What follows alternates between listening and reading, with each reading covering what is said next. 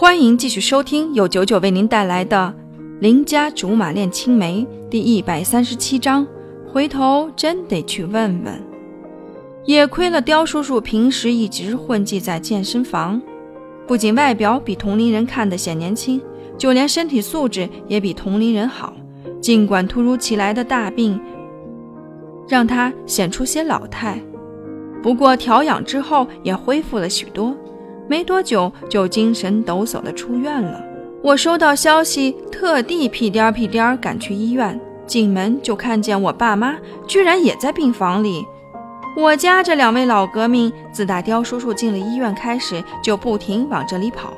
我妈甚至还接替了他家小保姆熬汤水的活儿，害得他家小保姆成天凭栏看气，一身本事没处使，是好见天的守在猫眼边上，一看见我上楼就开门把我逮进去。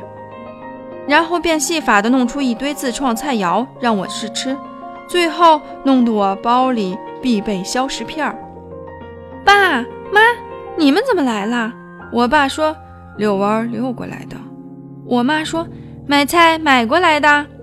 我呵呵，真巧，我下班下过来的。望了望，貂蝉又耍酷，不知道去了哪里。这段时间，只要刁叔叔醒着，他都躲到走廊上，或者干脆借口公司有事儿，金蝉脱壳。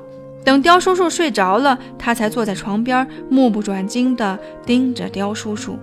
别人不知道，我还不清楚吗？他其实是最担心刁叔叔的人，可又每次都装作漠不关心，何必呢？刁阿姨削苹果给我。我来的路上跑得太急，肚子早就饿了，接过来啃的，不知天地没何物。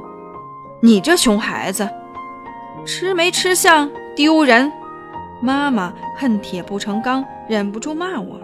倒是刁阿姨笑了，小吕从小就这样，我看着他吃东西的样子都觉得开心，比起那些吃猫食的好多了。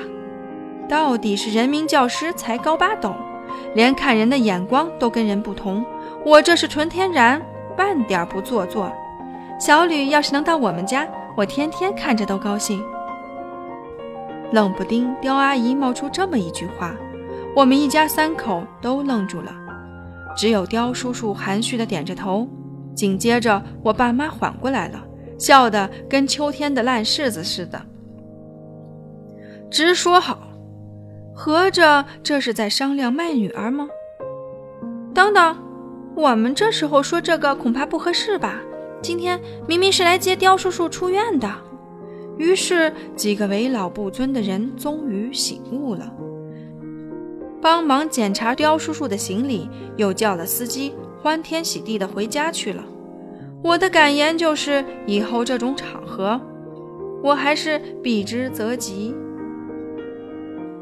貂蝉的保密工作做得可真好，风贤都亲自到病房探过病了，还藏着掖着不肯说。风贤又不是玻璃做的，就算刁叔叔不同意，也不可能对他怎么样。况且他现在还是刁叔叔的得力助手来着。更重要的是，这几年貂蝉何时听过刁叔叔的话？哪怕是刁叔叔把着户口本儿。只要貂蝉想跟风仙结婚，谁都拦不住。回头我真得跟貂蝉好好谈谈，我不能平白无故背了这么多名头，实质上却没有一点好处，甚至还要时不时看他们并肩前行。他能不能跟刁叔叔、刁阿姨说一声，别叫他们再盯着我了？想到这里，真的忍不住要骂人。